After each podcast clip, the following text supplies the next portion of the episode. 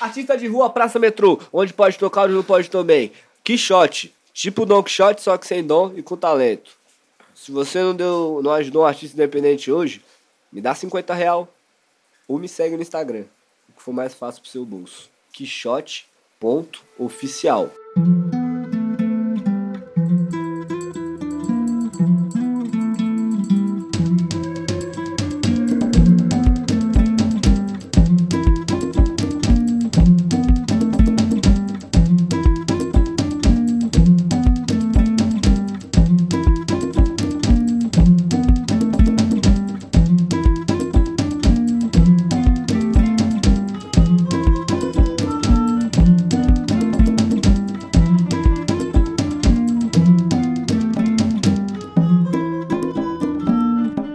Podcast Melanizando.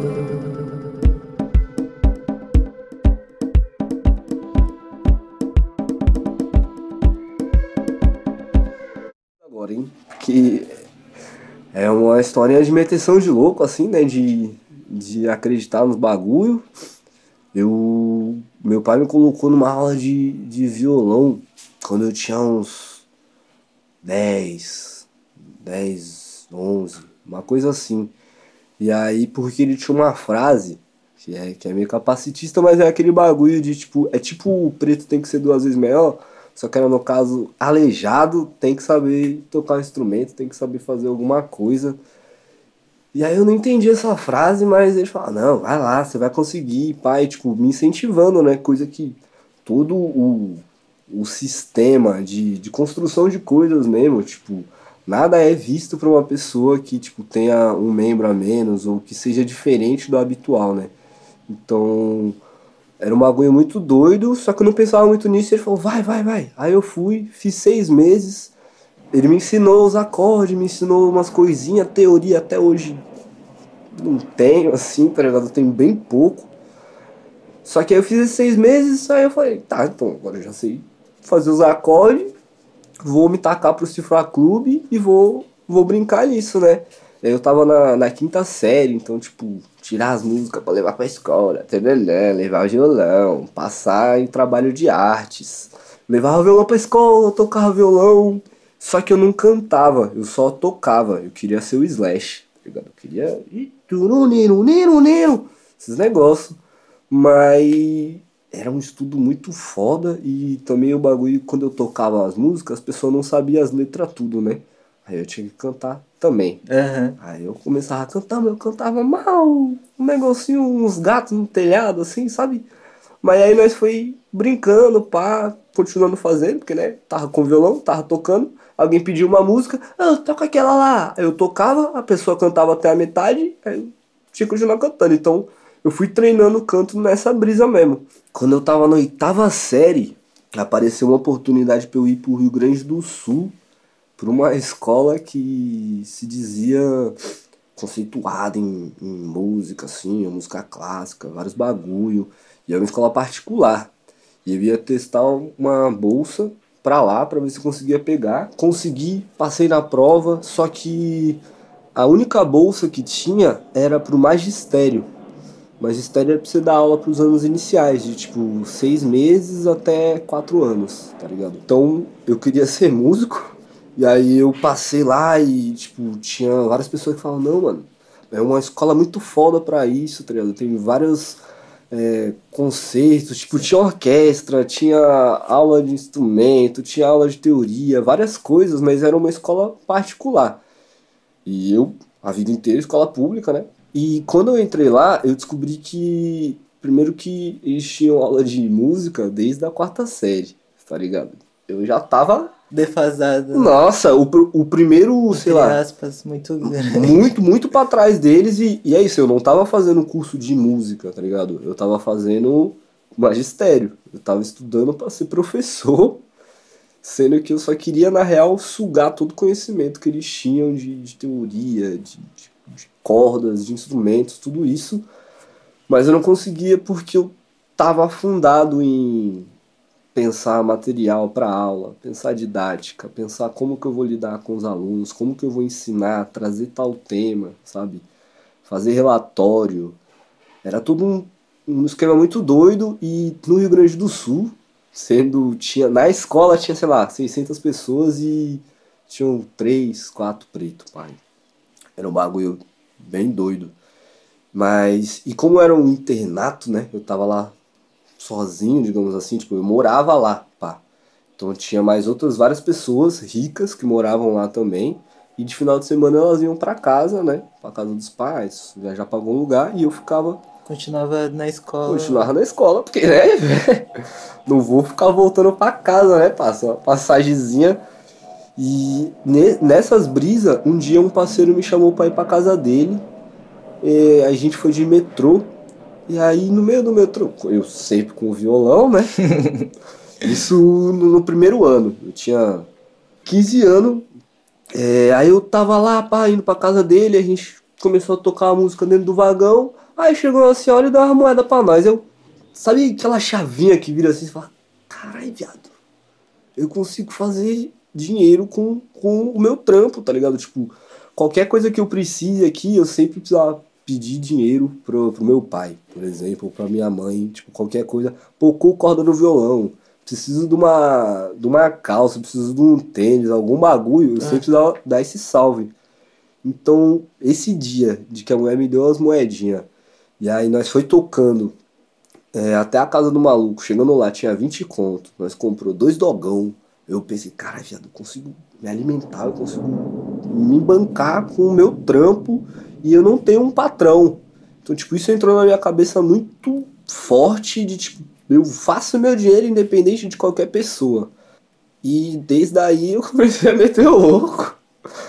Praça, rua, metrô, onde pode tocar, onde não pode também. Esse é o corre. E aí, esse foi o, o começo do bagulho, assim, ó. De, tipo, aí depois de lá, eu fui pro Espírito Santo de novo, voltei pro Espírito Santo. E passa, segundo ano, no Espírito Santo, é, eu estudei um ano em escola particular, então esse um ano, querendo ou não, me adiantou vários bagulho, tá ligado? Várias matérias, vários negócios. Então quando eu voltei pra escola pública no segundo ano, eu tava suavão, tá ligado? De tipo, todas as matérias que caíam, eu falava, tô ligado isso aí, hein? Passe esse bagulho. Então eu matava aula pra caralho. e nessa de matar aula, aí as praças, tá ligado? Então, tipo, a praça no, no, Espírito Santo era uma melhor coisa do universo, porque pensa você tá tocando aqui, deu meio dia, você já conseguiu um dinheirinho ali, você vai pra praia, mano.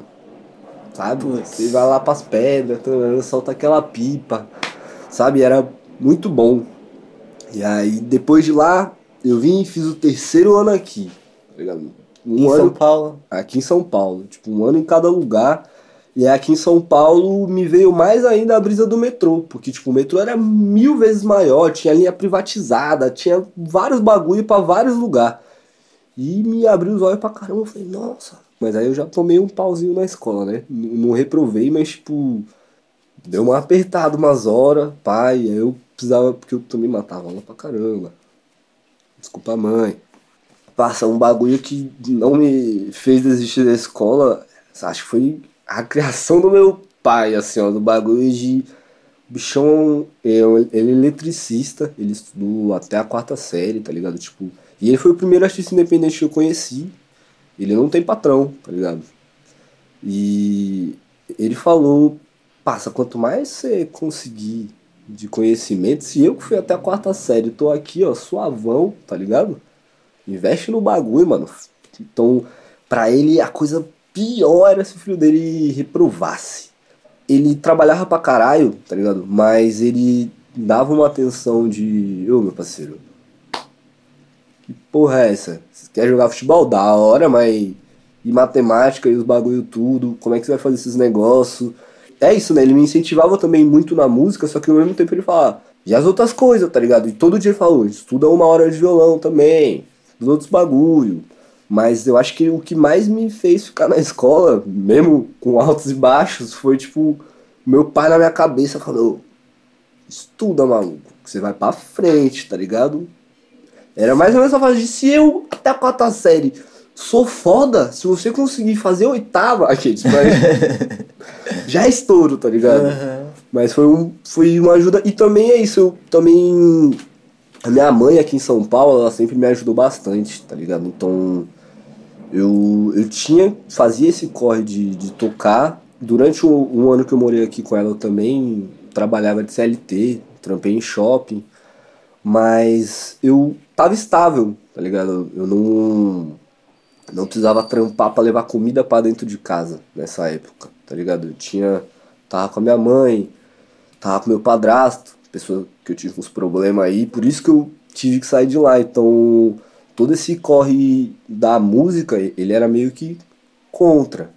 Então, por, um, por uns tempos aqui em São Paulo, eu tive que catar uma CLT pra estar debaixo do teto dele, a, raspar meus dreads. E mesmo eu falando pra ele, tipo, ó, oh, padrasto, é, dois dias eu consegui 300 reais no vagão. Se eu for essa semana inteira, a média vai ser tanto. Quanto que eu vou tirar no, na CLT? Eu lançava esses papos, mas racista é foda, né? Então. Sim. Aí foi um bagulho muito louco, mas é isso. Eu tinha todo o apoio da minha mãe nessa época e do meu pai também. Então, o único lugar que eu não tive apoio, que eu realmente às vezes pensava em desistir mesmo dos bagulhos, foi no Rio Grande do Sul, né? Porque era isso, tava rodeado de pessoas que tinham muito acesso, é, muita ajuda, tipo, muito dinheiro. A gente tava falando de dinheiro mesmo. Tinha gente que ia lá buscar o filho toda semana com um carro diferente, tá ligado?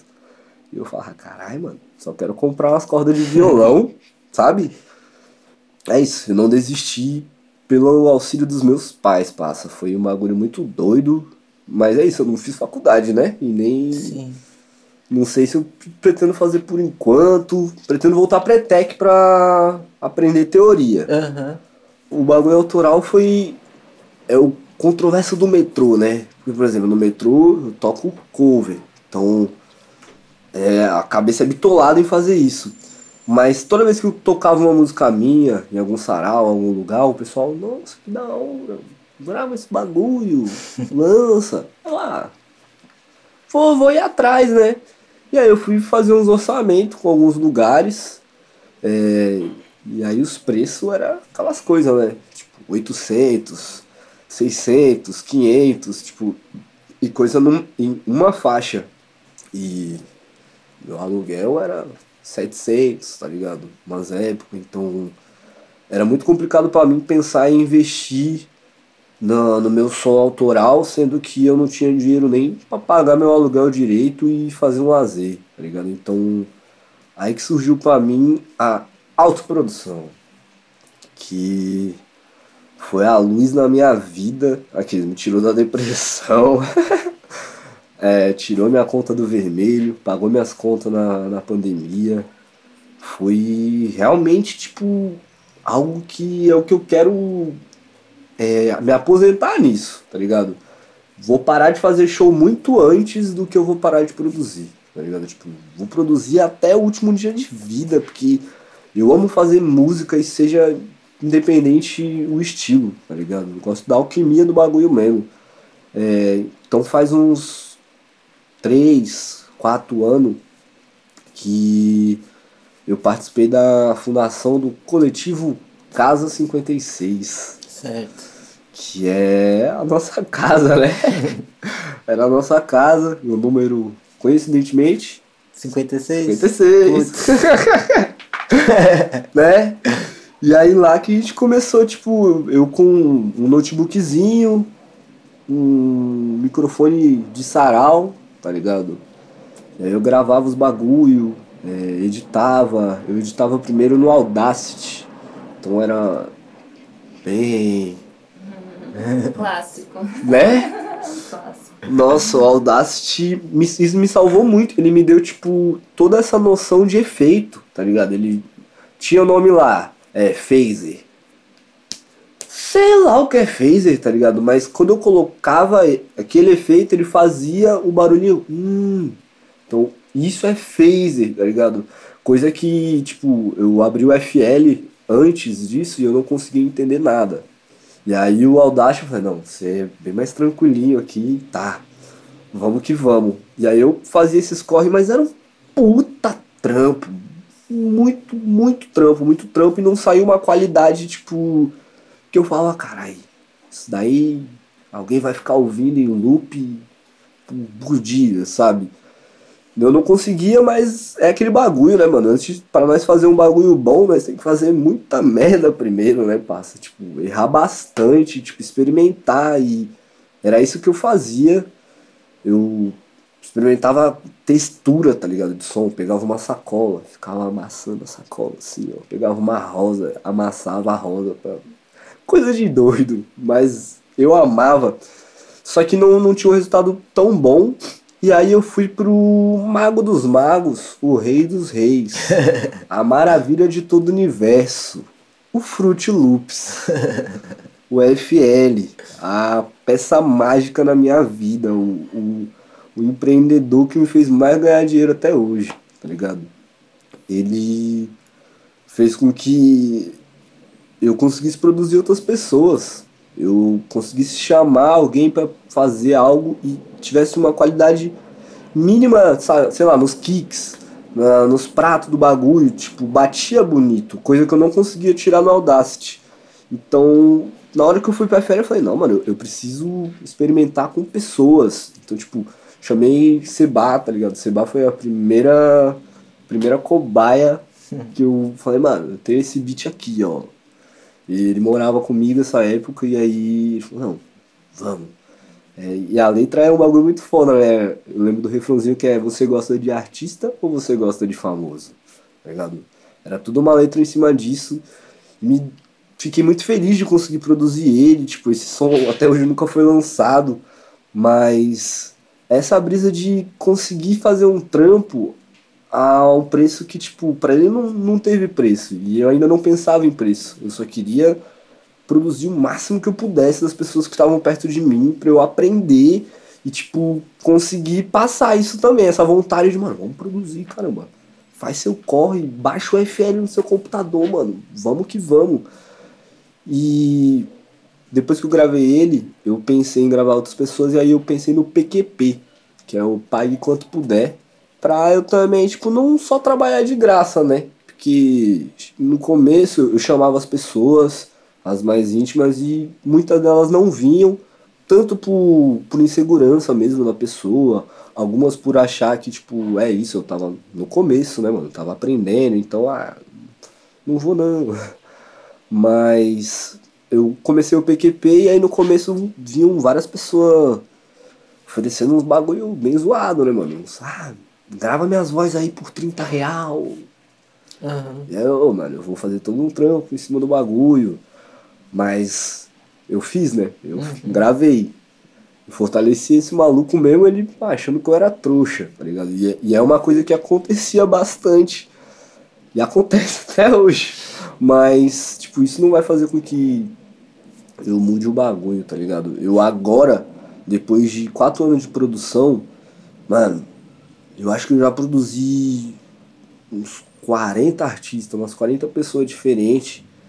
É, esses dias eu tava fazendo um levantamento, assim, eu acho que tem já umas 25 faixas lançadas de pessoa, 25 a 30.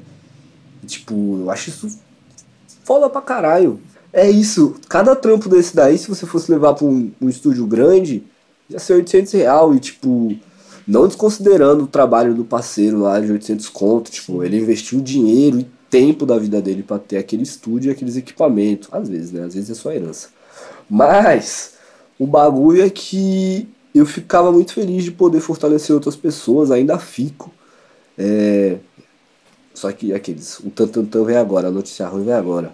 O PQP vai acabar da forma que nós conhece, porque é muito trabalho que, que nós está recebendo. E a Casa 56 ela é formada hoje por duas pessoas, que é eu, por três pessoas na verdade. Eu, Mendonça e Sonho, que a gente fortalece. É, eu sou produtor musical, eles são produtores de campo, cantores, dançarines, tipo, fodas também.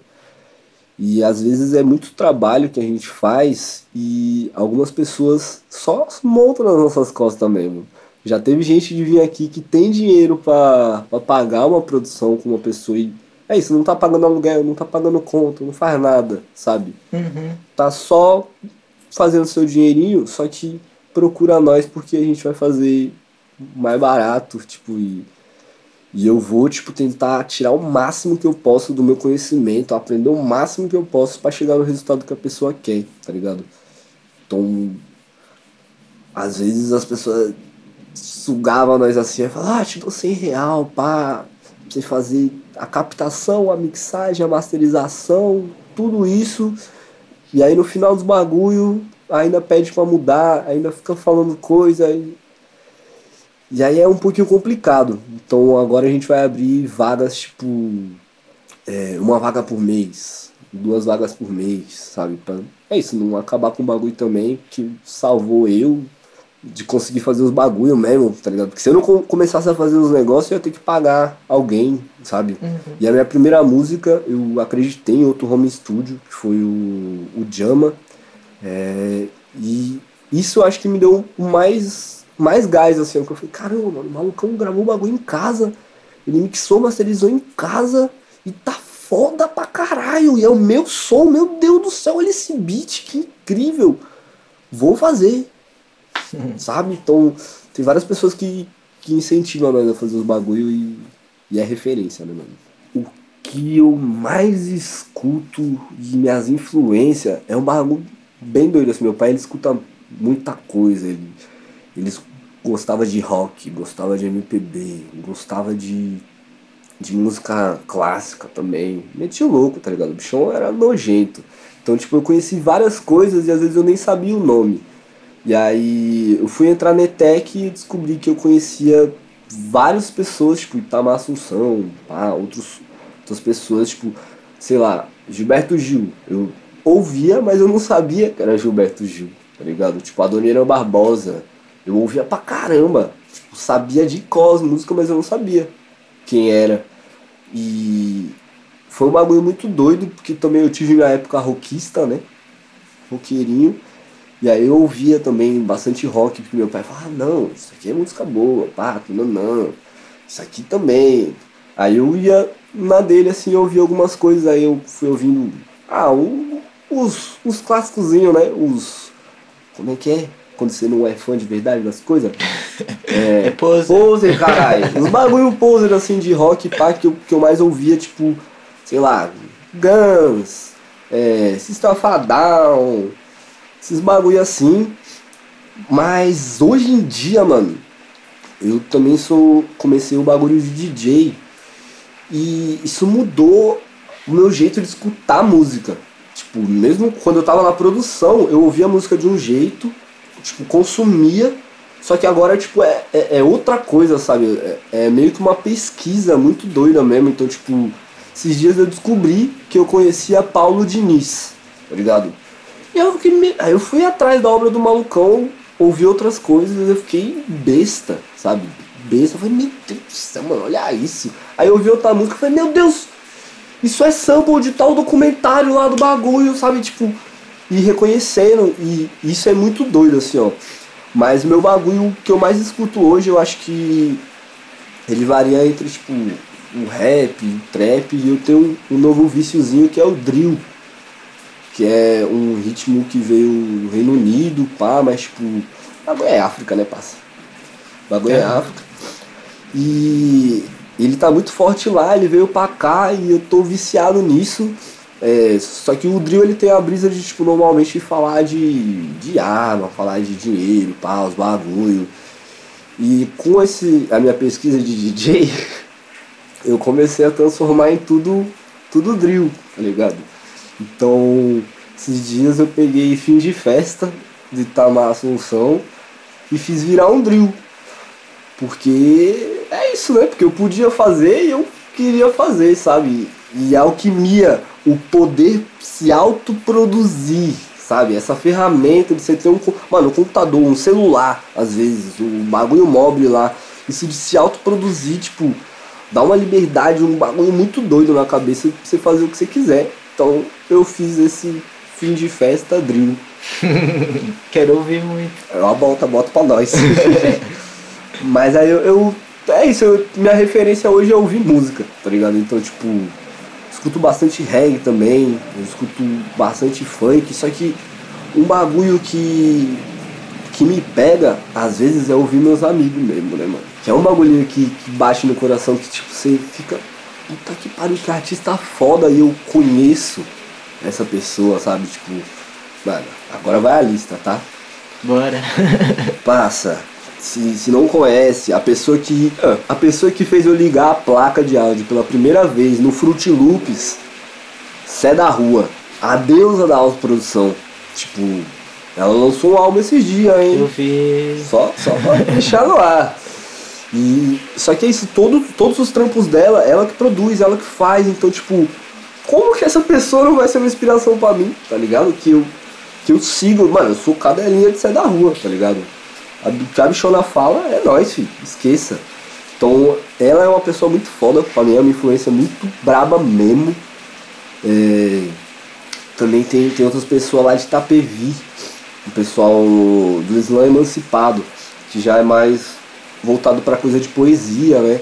Que eu também fazia parte, mas o pessoal lá do Islã Emancipado, tipo, me dava muita, muita inspiração mesmo, tá ligado? Você encostar num rolê onde várias pessoas estão trampando de CLT, trampando de marreteiro, passando várias brisas e encosta ali pra falar o que tá sentindo, botar o que escreveu pra fora com o corpo, tá ligado? Então, inspirava demais, me inspirava demais.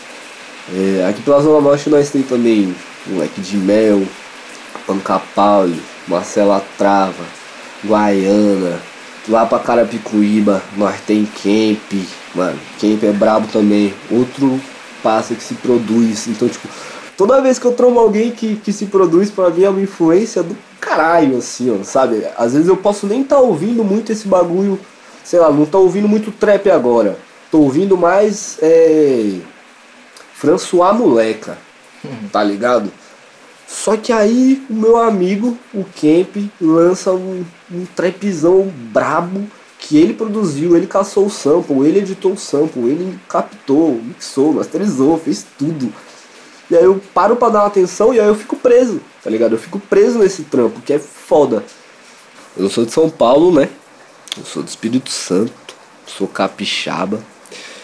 E no Espírito Santo tinha quando os portugueses vieram pra cá, eles viram vários, vários povos de lá que usavam alargador, botoque, vários bagulho, e eles falaram que tudo, todo aquele pessoal era botocudo e criaram uma lei que se você levasse as orelhas de um botocudo pra polícia, você ganhava acho que eram dois mil réis. E tem uma história de uma índia chamada Lorena, que diz que ela foi. que ela fugiu por amor com o branco. E se jogou da pedra, porque a família não queria deixar ela fugir, né? Só que a brisa, nós sabe que na real, às vezes podia estar sendo uma perseguição, às vezes ela só podia estar querendo pular mesmo e nós sente falta, sei lá, da mata, sabe? Do caju, cajá, romã, goiaba, araticum. Prenderam todas as raízes para vender no Carrefour. Araçá, Buruti, Jatobá, Babaçu. Escravizaram a mãe terra e prenderam o Irapuru. E os assum preto deixaram com as vista preta. Rio virou riacho de greta. Córrego virou esgoto. E a pouca sombra, mais sobre edifício e obra, canário canto a revolta dos índios de Aimorés e a cobra rasteja e cobra o sangue dos caídos e a cobra rasteja e cobra o sangue dos caídos. Oh, Lorena. Tão jogando jura pelo teu amor. Mas mentiu porque branco chegou. Sua pedra foi refúgio da dor. Salto profundo E os donos da terra venderam pro mundo alecrim, cupuaçu, goiaba, espada de São Jorge, carquejeba braba. Capicindreira, quebra, pedra, guaco, boldo, babosa, ruda, cannabis, tabaco. Chapéu de couro, Eva Santa Maria, cipó, caboclo, funcho, garra do diabo. Gengibre, capim, limão, jurubeba, louro, macela, pitanga, poejo, cravo. Plantou na minha terra, eu sei que vai nascer. E cês conta com isso pra poder lucrar. Fizeram vários dos meus rios morrer. E Mariana chora que não vai voltar. Mas plantou na minha terra, eu sei que vai nascer. E cês conta com isso pra poder lucrar. Fizeram vários dos irmãos morrer. E quantas mães que chora por quem não vai voltar.